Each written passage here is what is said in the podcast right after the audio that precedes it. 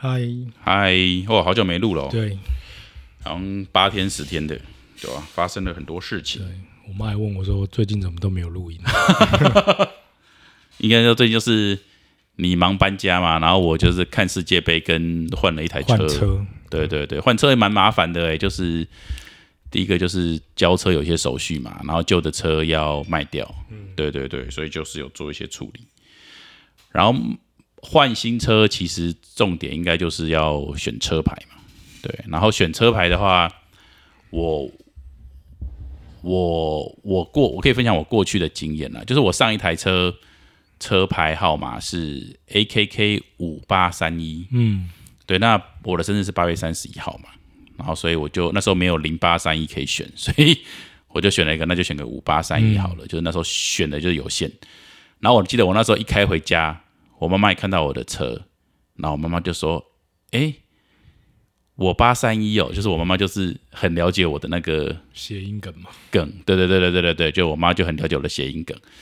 然后所以我妈妈就就很很很快去去看透，然后呢，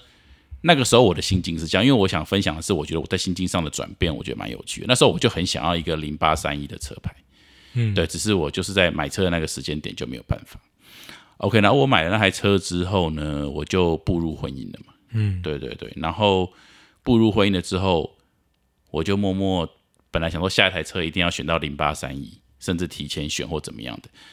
然后后来就变成说，哎，下一台车要不然就买我老婆的生日好，就一二一五之类的，就买买我前妻的生日。那时候，那那个时候当下就会有这个念头嘛。然后呢，反正也没那么有钱，车就继续开开开开开开，诶，开到离婚去了。然后离婚那个那个时候呢，因为我妈就开始身体啊什么就有些状况，所以那时候我就想说，如果我有机会换车的话，我想要用我妈妈的生日当做那个车牌号码，就是零二一零这样子，就是我妈妈的生日。对，所以那次就是离婚后的心境是这样。然后到了我妈妈过世后，然后我这一次一订完车，我就开始想说，诶，我想去选择我的车牌这样子，但是我想要选择什么号码呢？嗯，那这一次就不是零二一零了，这次我最想要号码是零九一六，为什么？就是我妈妈的忌日，哦，然后同时也是我爸爸的生日嘛，就是跟我，最近想要，生日日，就是跟我最近我觉得我自己接下来的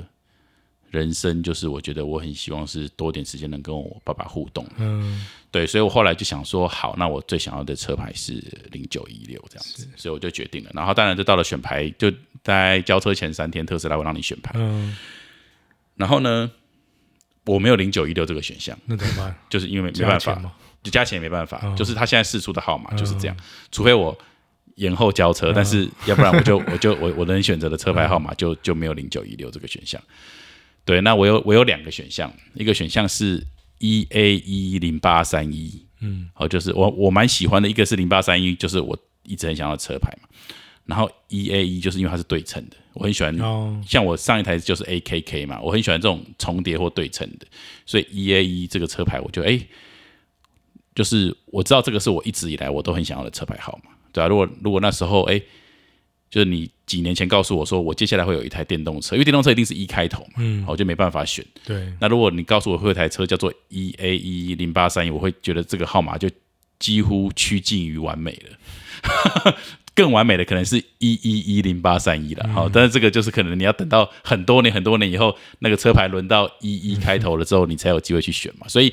我觉得 E A 一应该就是我觉得电动车，因为一定是一开头的前提下，我觉得最完美的车牌。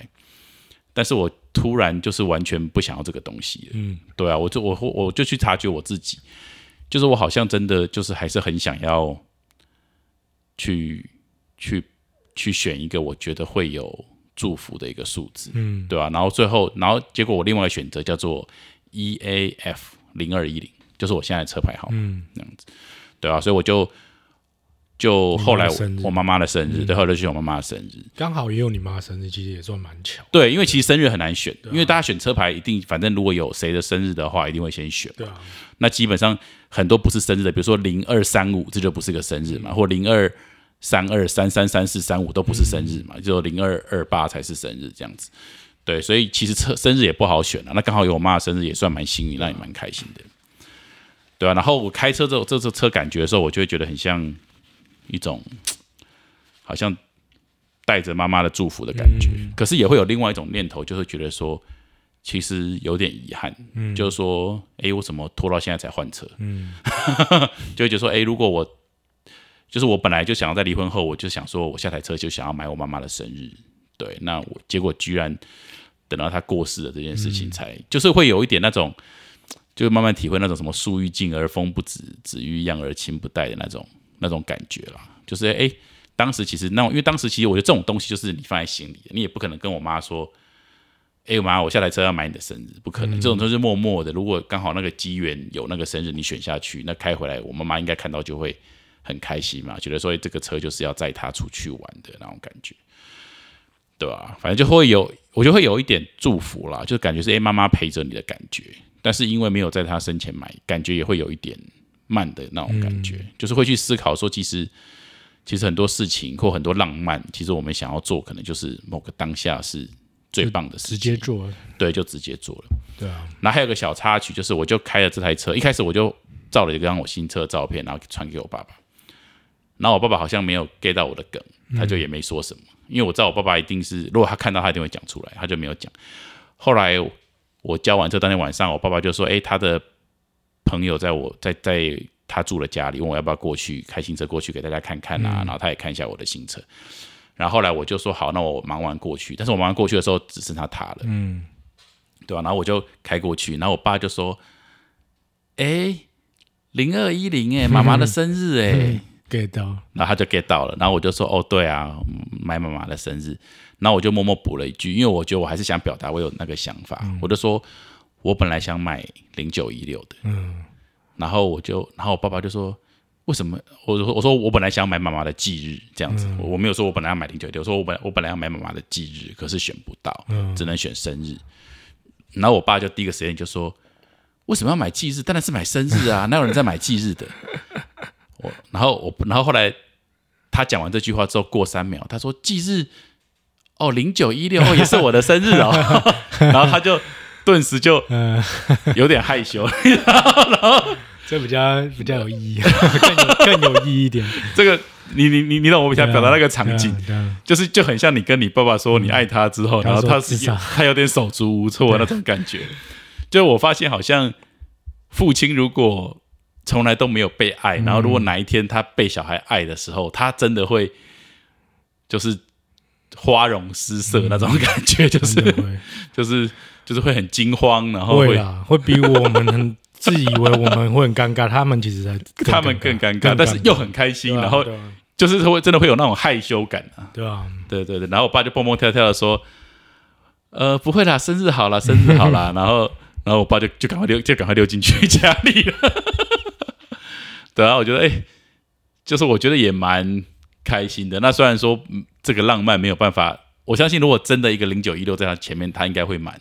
蛮有感受的啦。但是你还是有传达的，对。但是我我就是透过一个小小的传达，就是本来一个很大的浪漫变成一个很小的浪漫，然后然后但是就觉得还蛮喜欢这个有点无聊，但是我觉得还蛮有温度的故事啊，这我自己很喜欢。然后反正后来这几天。开着这台车，其实反而就没有那种开新车想要想要试试看它的性能的那种感觉，反而就是有种啊，妈妈都陪着我，然后就是很，我觉得我现在就很享受在我的车上，嗯，然后就觉得说很舒服，然后因为因为特斯拉又是可以你知道看 Netflix 啊，看 YouTube 啊，然后音响也蛮蛮不错的，反正就就觉得最近在这个车上，然后因为这个车牌，就让我觉得说整个状态都是。很放松，然后很平静，嗯，这样子很不错。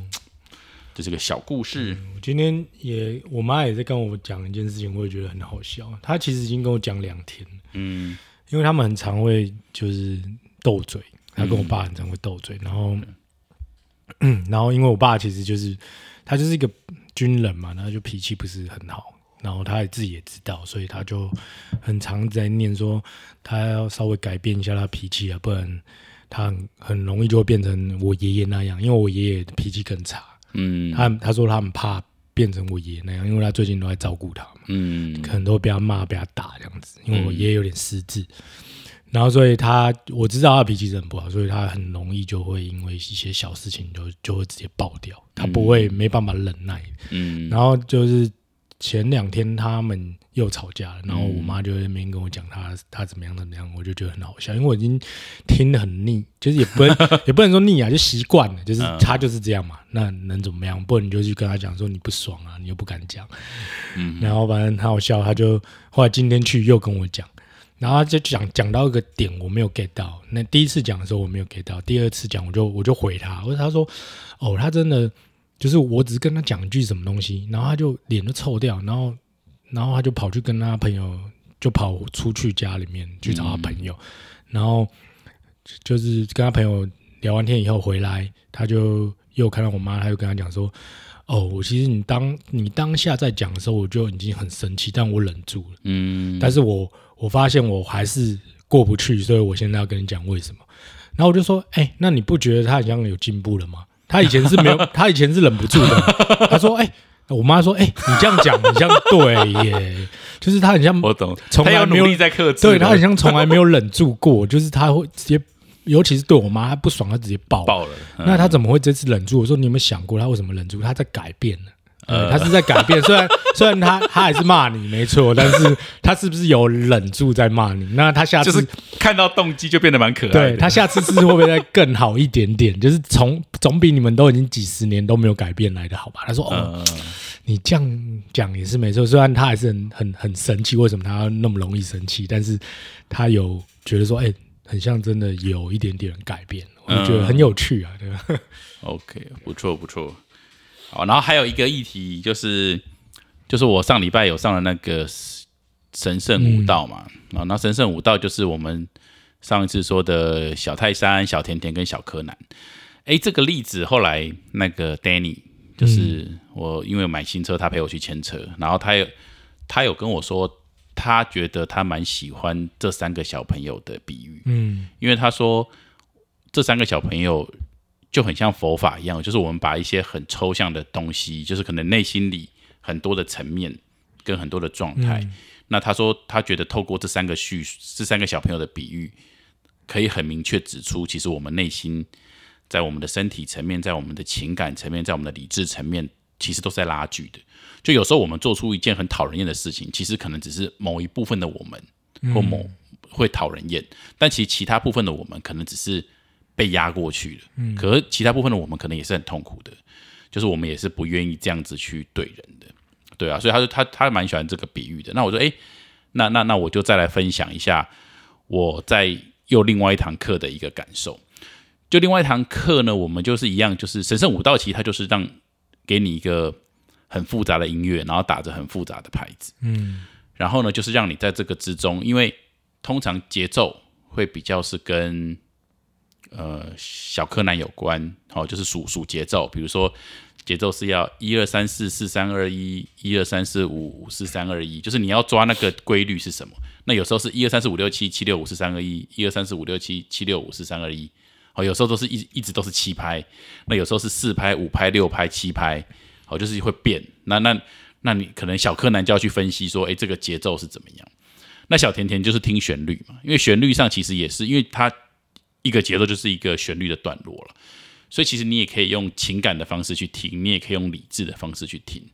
然后你的身体可能就是会随着这个音乐去做摆动，那你的身体也会是一个辅助。那最好的情况下就是你三个小朋友一起，哦，就是你你又有办法数节奏，然后你也有办法听旋律，然后你也有办法身体就是跟着这个这个节奏跟这个音乐这样下去。那你可能在打拍子上，或者是很多的数拍子的游戏上，你就都不会错这样子。对，那在这个过程中，但是呢，这个活动的目的呢，就是要让你错，就是为什么要那么复杂？就是因为怕你不错，因为不错，这个课程就进行不下去。对，所以就是一定要很难。难道你的小柯南会崩溃，或是难道你的小甜甜会崩溃，或是你的小泰山会被压抑住这样子？对啊，然后后来我们就有一个同学呢，他就因为他他其实我觉得他应该是数的数拍子应该是数蛮准的，但是她就是个女生，然后就是比较刚毅木讷那一种。然后呢，所以在大家一起打拍子的时候呢，她应该是对的，嗯，但是然后但是她最后会被我扰乱，然后她就会有点很生气，她最后气到真的哭出来了，然后然后然后我的状态呢，就是你知道，就是我就觉得啊，这个本来就是反正我就是尽力去做嘛，但是我不会故意做错，但是我也不觉得说做错有什么好羞耻的，因为我知道这个游戏的设计就是看能对到哪里嘛，然后就尽量这样子。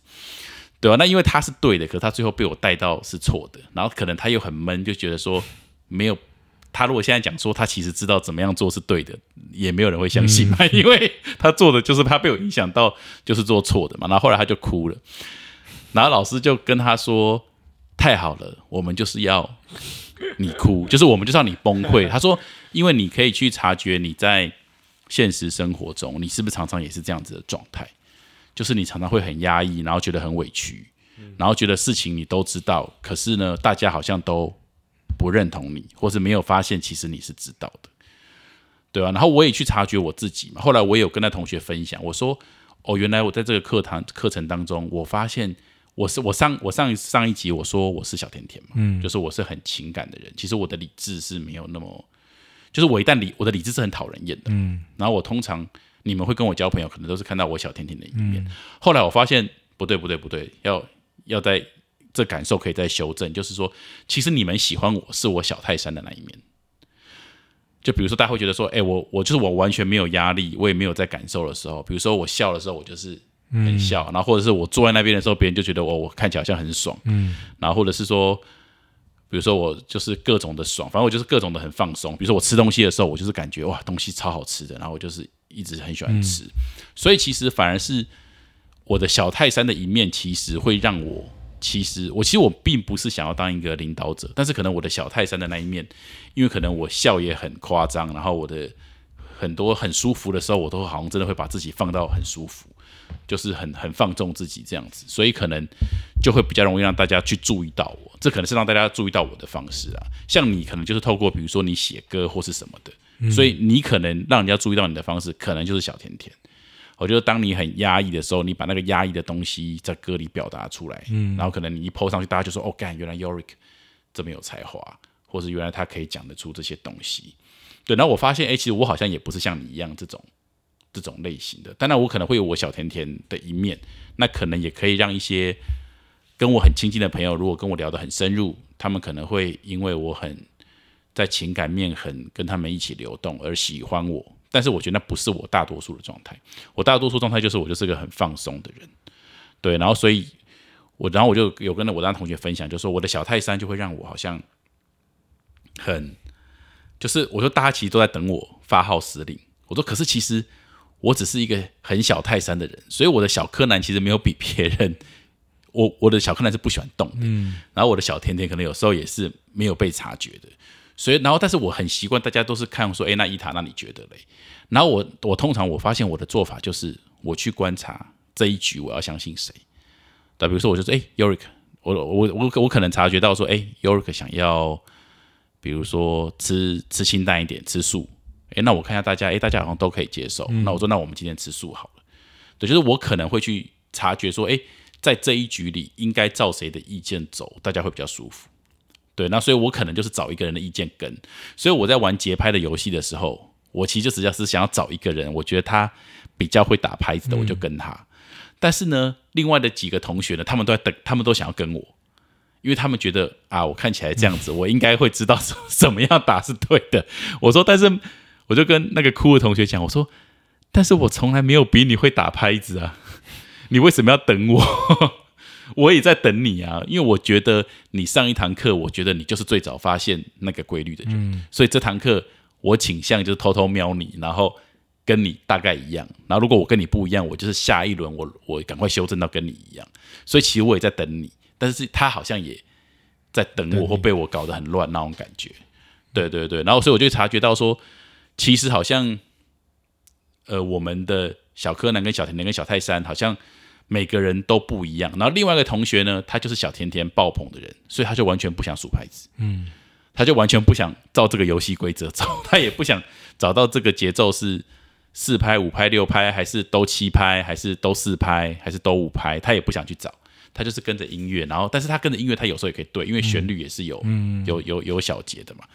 对，然后但是呢，像他就会是一种小甜甜很导向的人，就是他知道我骗过他一次，就是我第一次看起来好像很会，结果我错了以后，然后其实后来我都做对了，但他就觉得说你这个人就是会做错，你这个人就是就是看起来做对，但其实都在乱搞。所以呢，他就故他都觉得我都会慢一拍，所以他都会故意快一拍。所以那个小甜甜的人在后来的练习里，他全部都快一拍，就是因为他就他也不管，他就觉得说，反正我就是会会会慢一拍，因为他知道我之前有慢一拍被他抓到过这样子。对，然后我就察觉说，哎，原来每个人在这种很压力的情况下，其实都是很都是很不，就是我觉得每个人反应都是很不一样的，对吧？然后我也我也去察觉说。其实原来我我自己是很多是小泰山，那其实小泰山跟小甜甜跟小柯南，其实后来老师有帮我们做解答了，就是小柯南常常讲的就是对不对？哦，你这样对不对？你这样那那样对不对？然后小甜甜讲的是喜不喜欢，所以有时候对的事情可能你是不喜欢的，嗯，你知道他是对的，可是你就是不喜欢，对吧？然后像我会觉得你应该就是小甜甜很强的那种人。可是呢，你在阅读的时候，你可能会觉得说，其实就是有时候你比较有自信的时候，是因为你有阅读很多知识，对，然后所以你的小柯南会会讲对不对？会讲诶什么是对的？可是我觉得你很有感染力的时候，可能是你小甜甜比较出来的时候，是你比较能影响人的时候。可是当你小柯南没错，可能是对的，可是可能我觉得传播的力道不如小甜甜出来的时候那么好。真的，因为我今天其实就。就有在跟我朋友在争论一些事情，嗯，其实也也已经第二次，因为我那个朋友是很很喜欢，就我在跟他讲事情的时候，他是非常需要我拿很多证据去证明，嗯，那些东西的。然后我就觉得说，因为我我这最近有跟他常常约出来聊天，然后我就发现有有一件事情改变，就是我以前在跟他聊天的时候，我们都会很像在吵架。对，或者说我们在争执一件事情，然后我们就会各拿各的证据，或各拿各知道的东西，对，去争执一件事情。然后，可是最近我们出来的时候，我在跟他讲的东西，他反而就变得是说，他一直在听我讲，嗯，然后我就觉得有一点莫名的开心，然后也有点莫名的有成就感，就觉得说，为什么他都没有在反驳我？嗯，然后可能我就后来去。后来去想，我我也不知道，我我也没有想出一个答案。然后，但最近我就是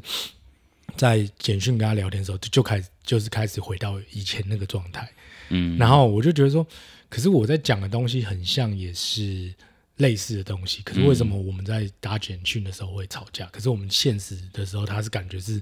他听得懂我在讲什么，所以他也都也都一直在听。然后我就发现，很像是你刚刚说的那样，就是我在跟他。简讯聊天的时候，我是用一个比较感觉说，哦，我有看到什么东西，我只是丢给你什么什么，丢给你，但我不是用我自己的本身的特质，或是我本身现在最舒服的状态在跟他讲话。对对，我有点想要让他知道说，哎，我看我我知道这些东西，对，你要不要看一下，或者是你要不要要不要就是臣服我一下，类似那种感觉，然后还。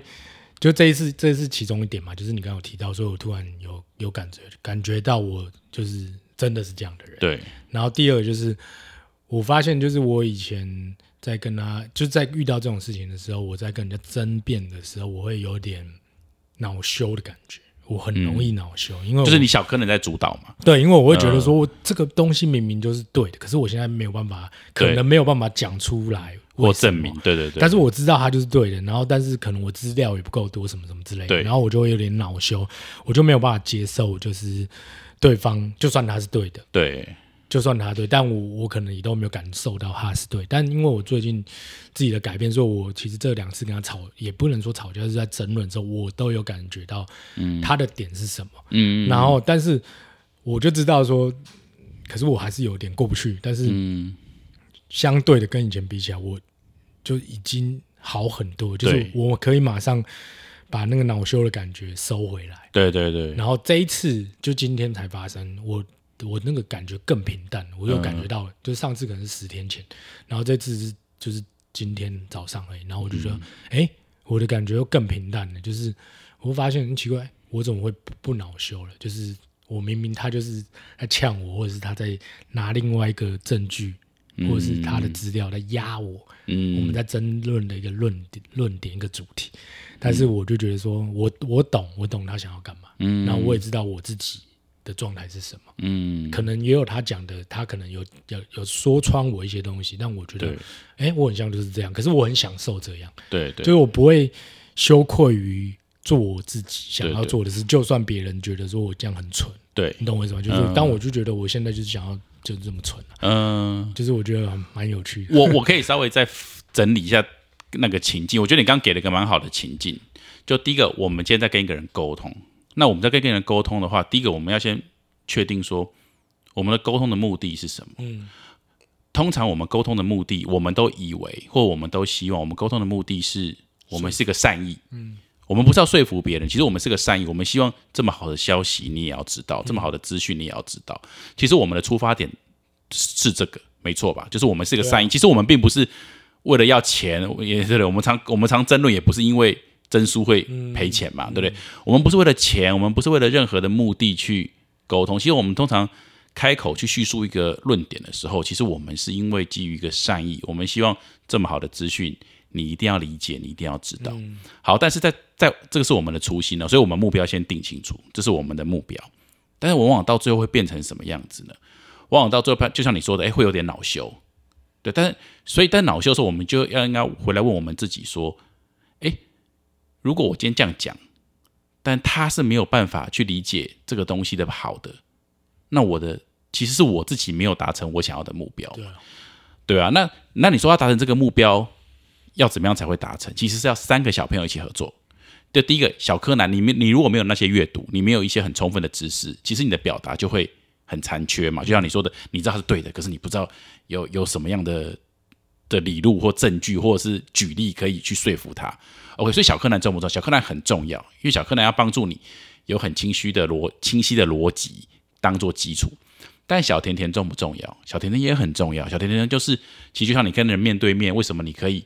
你让他感受到你是爱他的，嗯，你让他感受到说，其实你是很在乎他的，所以你才跟他分享这么棒的资讯。你不是随便一个人你都愿意分享的，但是因为你很在乎他，所以你愿意花时间，然后慢慢跟他把这些事情讲完。那再来，小泰山重不重要？小泰山也很重要。像我常常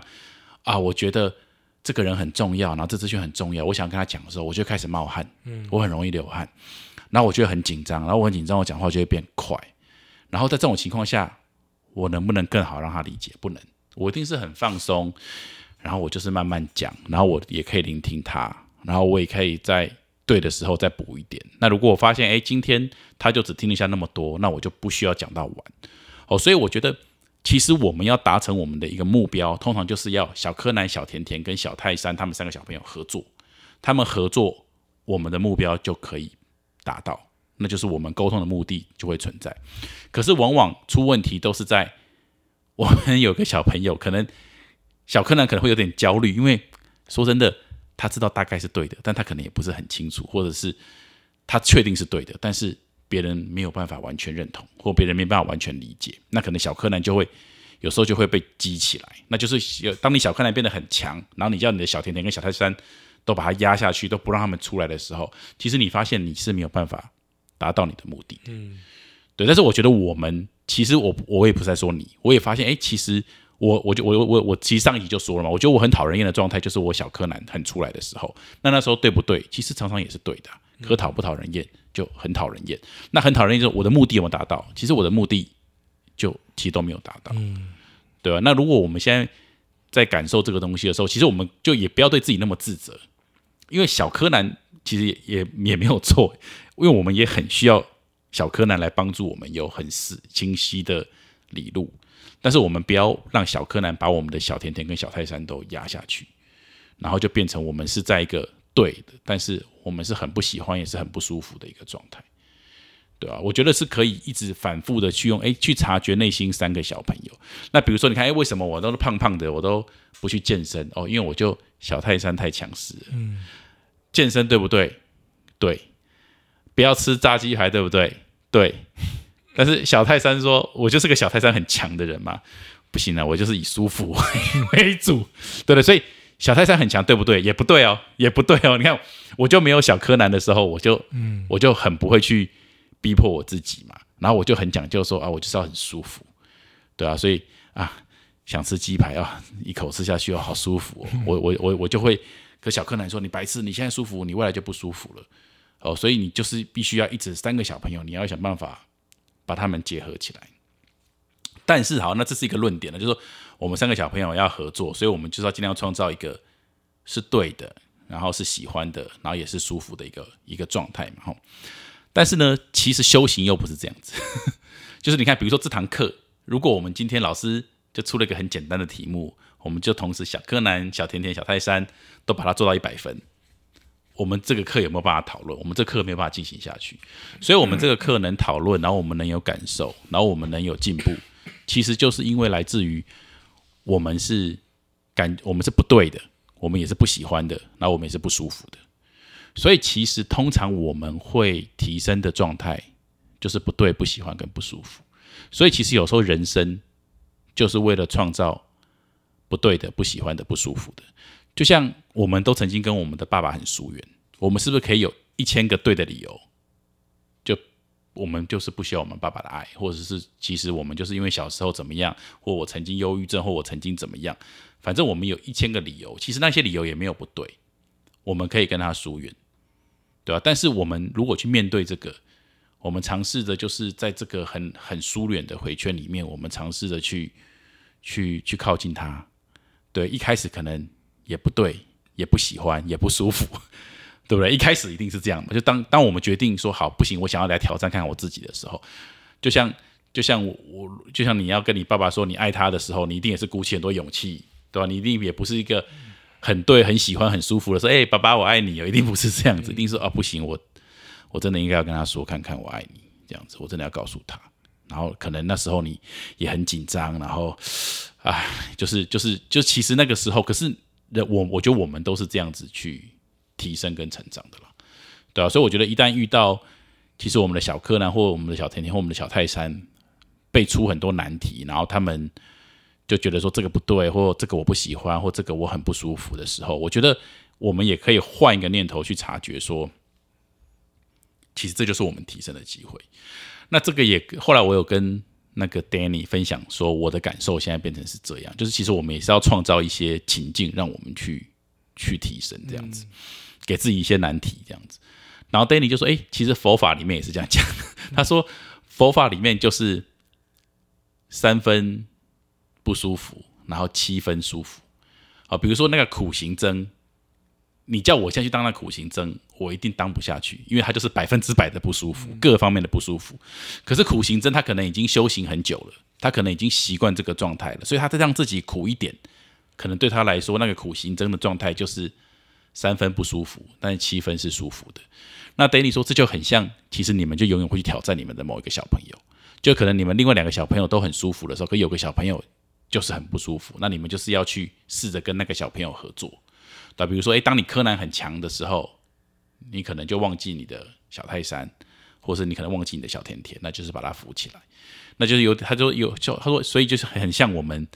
一直去调整我们某一个小朋友的一个状态，或者是不要让柯南这么出来，我需要你，我会叫你，但是现在可能不是讲道理的时候，那我们就把道理再收一点回来。那可能让小甜甜跟小泰山去感染人，让大家觉知道我们的善意，知道我们来讲这些是为了要大家好，这样子，对吧？然后所以 Danny 也说，诶，他觉得这三个小朋友的这种逻辑，他觉得跟佛法他学到的其实也 有点不谋而合。然后他觉得说，其实这个分析的方式，我觉得他觉得蛮具体的啦。那我觉得我们以后搞不好。遇到一些讨论的时候，我们也可以尝试着去感受，说，诶，那是这三个小朋友里面谁出问题了？嗯，那可能我们以后就知道说，诶，要怎么样去去解决它，这样子，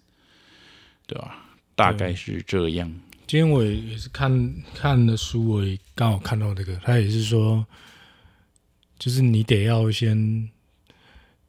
经历过这些困难，你才有办法学习成长。就是如果你一开始就是。哇，好共识哦，就是好的，你很难，你很难去体会什么是不好的。嗯，所以他说人其实都是这样，就是你一一出生下来，你就是一个很天真的、很纯、很纯的一个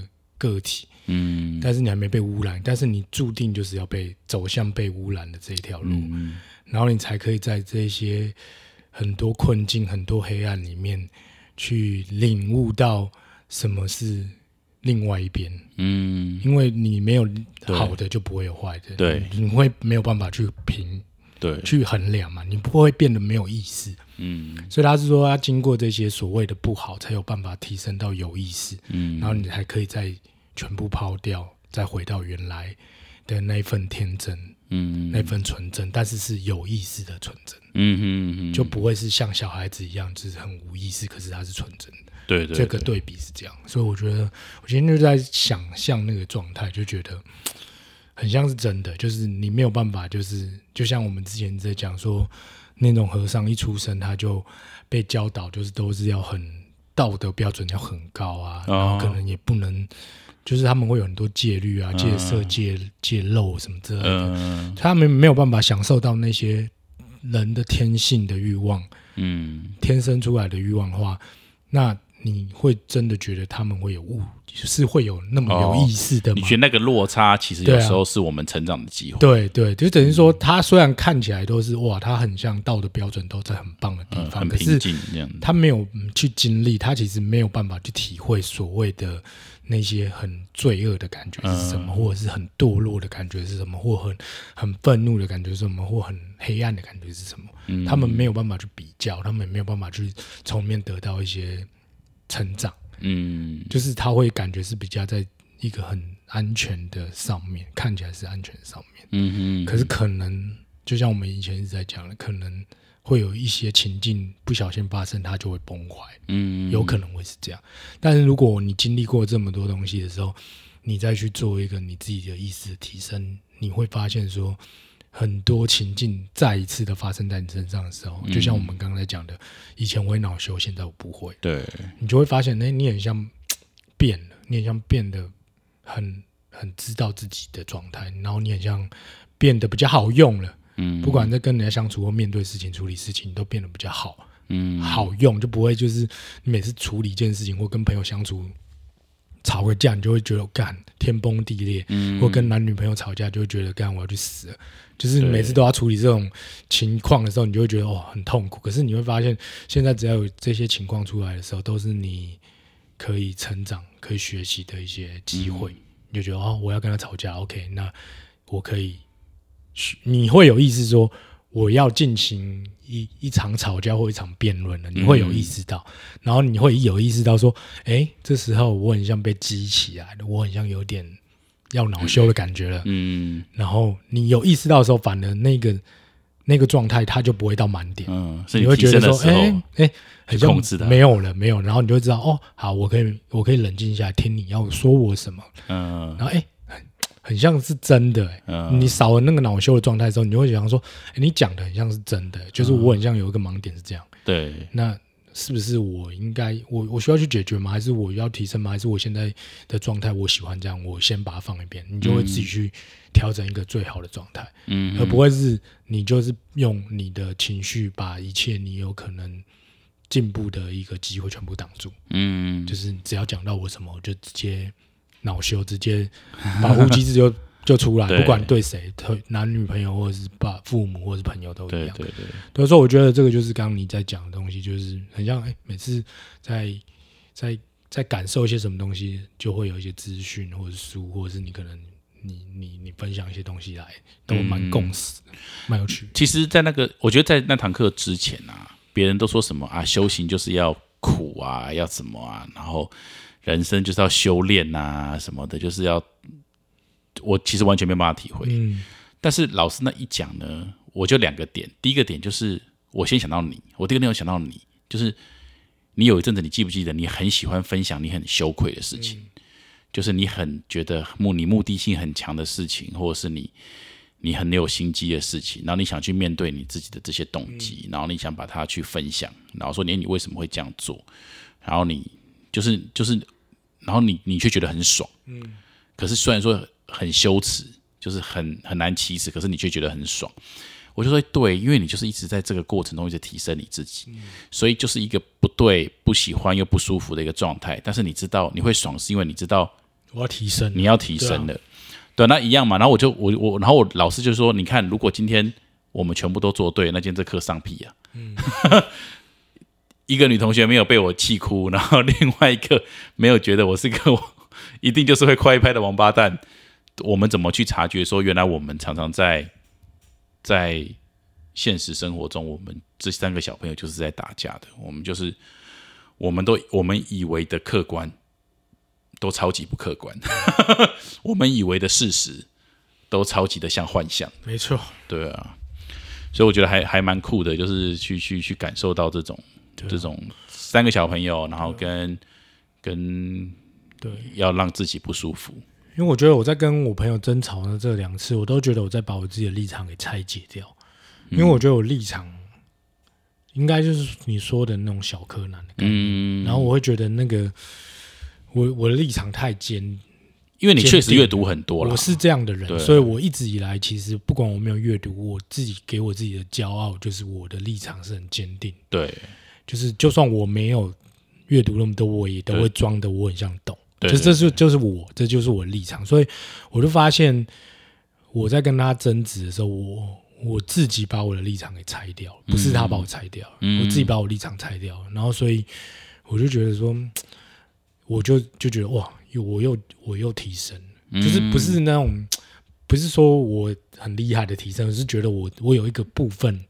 就是可以越可以接受别人，对，就放下，对，就是我我把我自己的立场放掉的时候，我可以去接受。他为什么要说这些东西？对，不管是说我，或者是他在陈述一些我没有办法认同的事实，但是我可以去接纳这些东西。嗯，就是可能还没有那么舒服，但是我已经可以接纳。这样我跟我以前比起来，说我没有办法，因为我立场就是已经挡得满满的，所以他怎么样都进不来。我觉得我跟你，我们都有那种小柯南极其膨胀的那种状态。嗯，但是其实我们都以为我们那个状态，我们是很。我们都会误以为那个状态我们是很迷人的，嗯，我们都以为哎，人家都知道伊塔是很聪明的，嗯，哎，伊塔很很很很会很会赌钱，很会怎么样？我都以为你自己会有个错觉，是别人都会很钦佩你这些很聪明的点。那尤瑞克很懂这些饮食的方法什么的方法，但事实上，如果我们冷静下来思考，我觉得别人喜欢我们的地方都不是这些，都反而是我们的小甜甜或小泰山的部分，然后只是我们透过。小甜甜跟小泰山跟他们建立出来的信任关系，我们的小柯南才会有用处。对啊，因为其实就像你刚刚说的那些你很会的东西，反而会让别人变成是很难亲近你的东西。对对对，反而是很讨人厌的。对，因为等于说也不能说讨人厌，可能别人会有压力。对啊，对啊，他就他就不舒服啦。他可能就觉得说，嗯，哎，啊你你吃那么健康，我我不要靠近你好了，因为我觉得很像在你旁边吃东西，我会有罪恶感。可是其实我没有想要表现这样，但对。但是就是他可能来跟我讲个话，他觉得说：“哎，其实你不是我想的那样。”对对对对，所以我会觉得这个立场的，我觉得小柯南会有点像灵性骄傲。嗯，但是呢，你你你只要吸收知识，你的小柯南就会更对啊，更强大。因为其实知识你就会有一点点灵性骄傲，那但是你就要透过提升跟修行嘛，跟消化嘛，然后你就会变成一个更好的自己。对，但是如果你都没有这个提升的过程，你都没有这些知识。那你就也都有，其实应该是说知识是都是外界来的。对，我觉得知识它都是外界来，而且它不一定都是正确，因为它就是从你可能读了很多书，可能那个书其实也许它不是对那本书说法也不的，二零二二年写，它可能是一百年前写的，对，甚至两百年前。嗯，那那时候的。的背景环境跟现在一定百分之百不一样，那等于说那时候的东西也不一定就适合现在。对对对对，所以我觉得知识东这个东西是可以去了解，但它不一定是变成是你，嗯你不能去累积，你可以去了解它，你可以知道说，哦，我看过这些所有东西，可能是真真假假的，你都去看。就像我现在我很喜欢看很多东西，但不一定都是。正确的，但我想要让我的脑袋里面充满了这些东西，然后再用我的心去感受。对我去感受它，我没有说就是我的立场，因为我我会说我之前会有立场，是我会把这些我看过的知识变成我。对对对，我就觉得人家说哦，我很懂哦，我跟你讲，我现在超懂饮食的，知道怎样？我跟你讲，你说的这些都是错的，就是我会变成这样子。对对，然后或者是说我跟你讲，我超懂佛法的，因为我怎样？所以你这样讲的都不对。对对，就是你会变成是说，你把借来的知识误认为以为是你自己，但其实不是，是应该是说你可以去了解这些东西。对对对，然后会变成是说，你很茫茫里面的资料库里面的其中一个。一个景象而已。对它只是一个景象，你始终还是要把它放掉。对你放掉以后，你才会有得到那个里面常有的智慧。嗯我觉得是这样，就是你会用你的心去感受，因为你已经有这么多的资料库，嗯你已经有那么多资料库，那你会知道你的心会告诉你什么东西是是是你现在最适合的。嗯，但相对的，如果就像你说，你我们也不能没有小柯兰，是因为如果我们的资料对啊太少的话，它你都不去就会变成看书，然后整天在那边教人家的对隐私。它太少，他就变成是一个很 很很无知，也不能说无知，就是很你不不知所云的状态。对对对就是对对对是你要怎么去跟人家所以我是觉得说，有时候我们也不要这么苛责自己的骄傲，嗯因为一旦你吸收很多知识，你当然就是会很容易会有一点骄傲，但是你消化完之后，你又没有这个骄傲了。嗯那其实有时候骄傲也是来自于一种慌张啦，哦，就是因为你刚吸收到一些知识，其实你没有那么全盘的去了解跟消化它，可是你又想要透过讨论的过程当中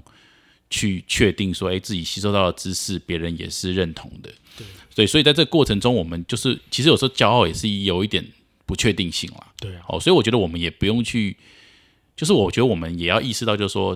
其实骄傲就是一定会产生，然后产生了之后，我们就把它解决，再把它放掉。再把它放掉，然后我们再去学习，就会再有新的骄傲产生，然后再去解决。但你这样就是一直在进步，你也会发现你的骄傲的时间也越来越少了。对对对，因为你会知道，这个东西就是这样子。对这这这是算是会也会帮助你成长，也是会阻碍你成长的一个部分嘛。对对，所以如果你更了解它的时候，你就会知道说，你可以让它成，让它来助用你成长，但你也不会让它去影响你要可能要表现的东西。对对对对，你就是说，这个就是骄傲，或者是立场，或者是自傲这种东西，就是我内在帮助我成长对。很很需要的东西，但是他在我跟人家沟通的时候，他是不需要出来的，因为他是会妨碍我要达到我的跟人家沟通的目的。对对对，所以这个东西就是你可以可以用，可是你要知道你用在内在还是用在外应该说，我觉得骄傲也必然产生啦。好，那当然，然后也必然会外露啦。嗯但是就是要提醒自己，这也不是坏事，就代表你在成长。嗯，那反正，但是但是你要意识到说，